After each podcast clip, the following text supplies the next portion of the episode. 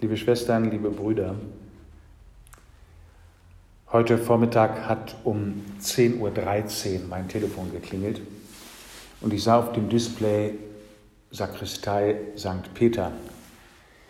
Ich gehe dran und der Küster von St. Peter ist dran mit einer äh, bebend, leicht panischen Stimme. Wir haben keinen Priester.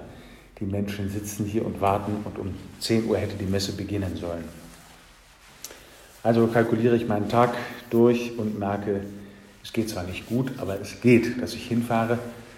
Mein Fahrrad war platt, also musste ich sehen, wie ich mit U-Bahn und zu Fuß und möglichst schnell. Können Sie es bis 10.30 Uhr schaffen?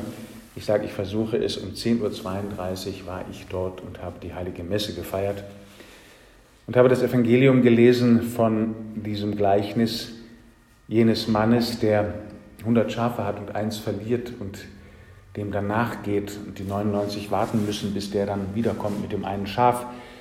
Und schon auf dem Weg zur Kirche habe ich mir gedacht, ja, das, was heute im Evangelium gesagt wird, geschieht gerade. Ich hatte mich finden lassen müssen, auch wenn dieses Gefundenwerden nicht gleich meine volle Zustimmung hatte, ähm, habe ich sie dann doch geben können und mich finden lassen und wusste, es ist jetzt richtig und gut, dahin zu fahren und die Messe mit denen zu feiern, die da warten. Es waren nicht ganz 99, aber fast.